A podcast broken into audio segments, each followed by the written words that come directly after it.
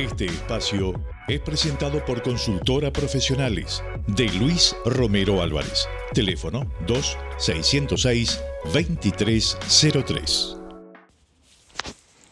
Buenos días, estimados oyentes. Quisiera referirme hoy al tema de la descentralización, palabrita y concepto que se ha puesto de moda, desde hace tiempo está de moda, como en su tiempo fue la globalización, que todos querían plantar banderitas con sus fábricas o sus oficinas de representación o lo que fuera en todo el planeta. Y ahora está viniendo la desglobalización como idea fuerte. Pero la descentralización ha hecho mucho camino en nuestros países de palabra.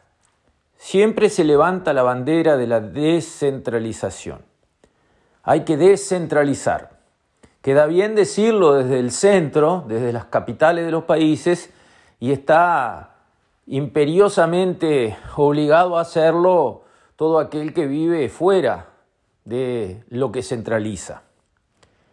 Bueno, recordemos que no siempre la descentralización es una buena idea o da un buen resultado. No es buena per se la descentralización. Ejemplo, y recuerden lo que le pasó a Mao en China. China al principio tenía una buena relación con la Unión Soviética, básicamente la admiraba, quería seguir sus pasos, y Mao fue a visitar la Unión Soviética de Khrushchev, que lo apabulló con su industria eh, del acero, su industria pesada, totalmente centralizada. Mao volvió a China. Mao, que había liderado una revolución campesina, pensó en descentralizar. Y entonces concibió la peregrina idea de descentralizar la industria pesada, los altos hornos, la industria del acero. Y entonces mandó porque así se hace en los países donde el comunismo llega a gobernar, en la dictadura del proletariado, mandó a que los campesinos tuviesen en sus parcelas pequeños hornos para producir hierro y acero.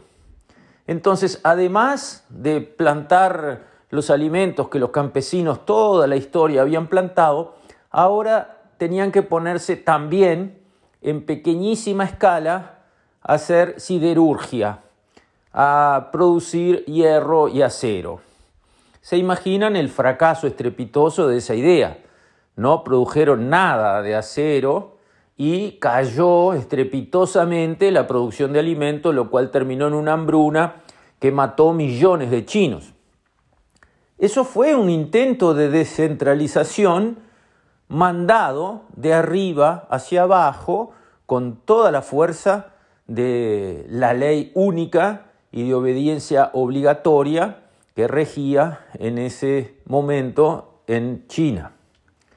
Eso solamente para mostrarles que descentralizar por descentralizar cualquier cosa y de cualquier manera no es una buena idea.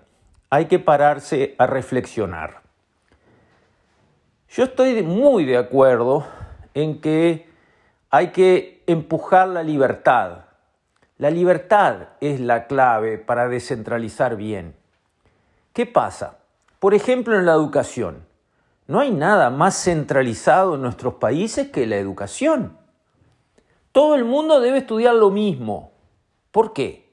Exactamente lo mismo. ¿Por qué? ¿Por qué tiene que ser exactamente el mismo listado de materias para todos los jóvenes en todas las regiones del país. ¿Quién lo dijo? ¿Quién demostró que eso es lo mejor? ¿Quién demostró que eso es lo mejor en el siglo XXI? Quizás lo fue en el 1800, cuando había que formar obreritos. Los estudiantes, los alumnos, tenían que ser formateados, todos iguales, para trabajar en las mismas fábricas, para hacer las mismas cosas, para cumplir con puntualidad los mismos horarios, y entonces, obvio, había que crear personas idénticas y la educación trabajaba en esa línea. Hoy ya no. Hoy todo es diferente. todo es variado, todo cambia.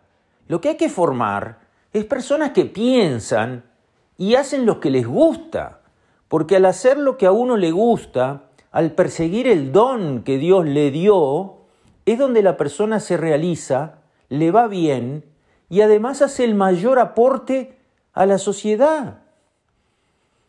Y eso la historia nos muestra una y otra y otra vez que es así.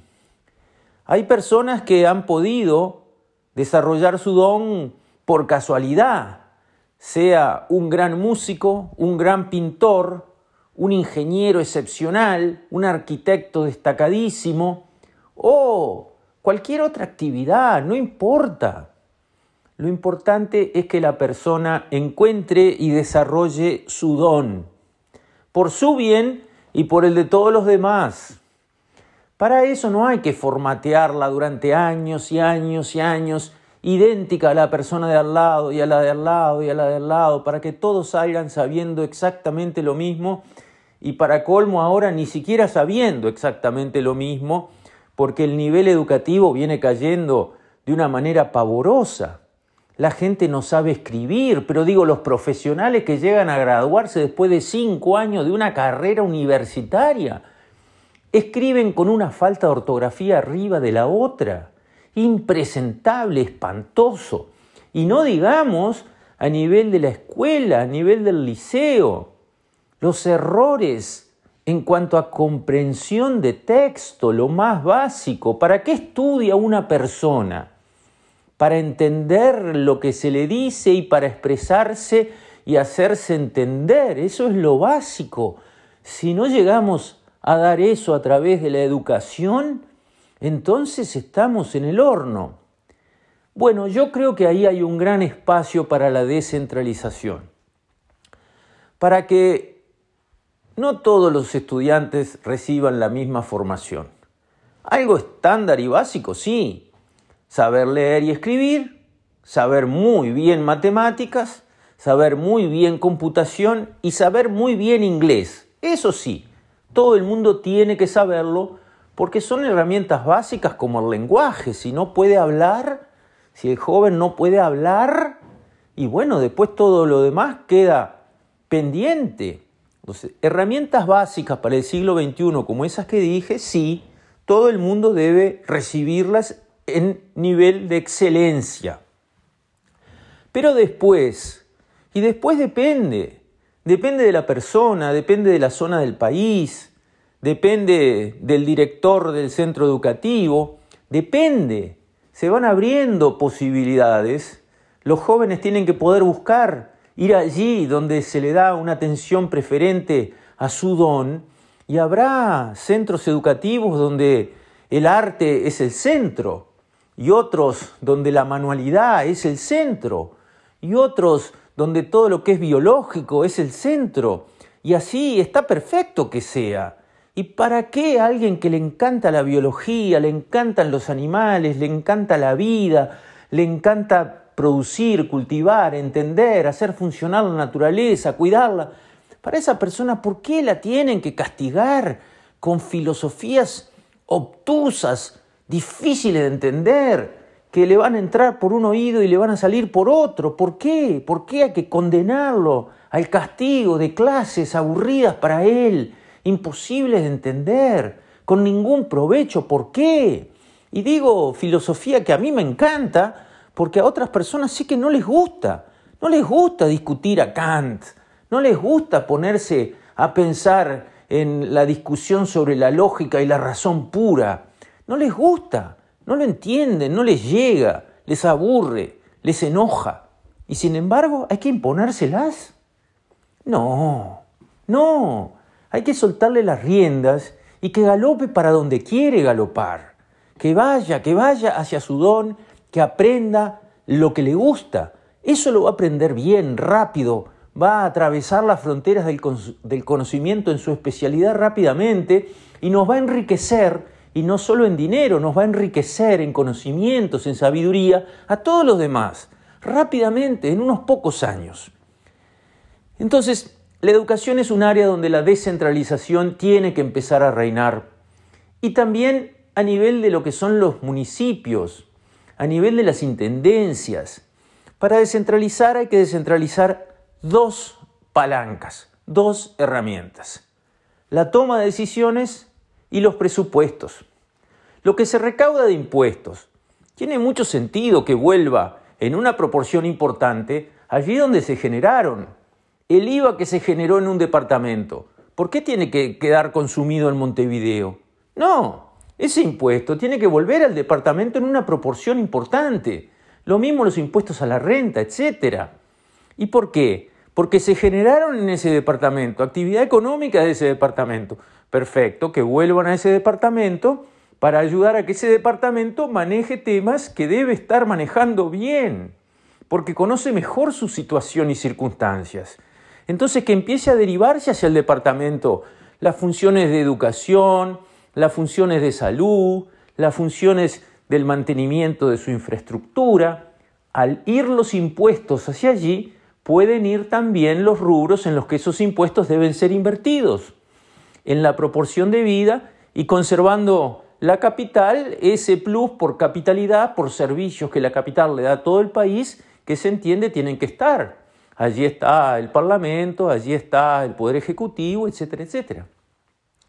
De esa manera, la toma de decisiones estará más cerca del ciudadano, estará más cerca del control del ciudadano, porque en las intendencias, en los submunicipios, todo el mundo se conoce.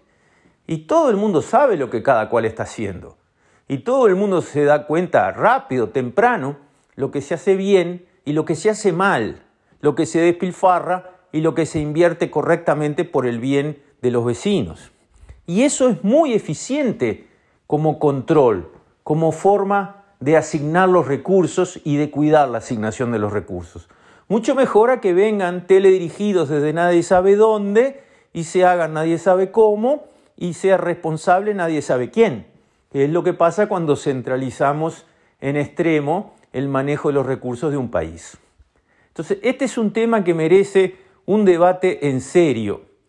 Esto no tiene color partidario, esto no es de izquierda ni de derecha. Ya cité el ejemplo de Mao, un comunista que metió la pata hasta el cuadril descentralizando con el tema del acero.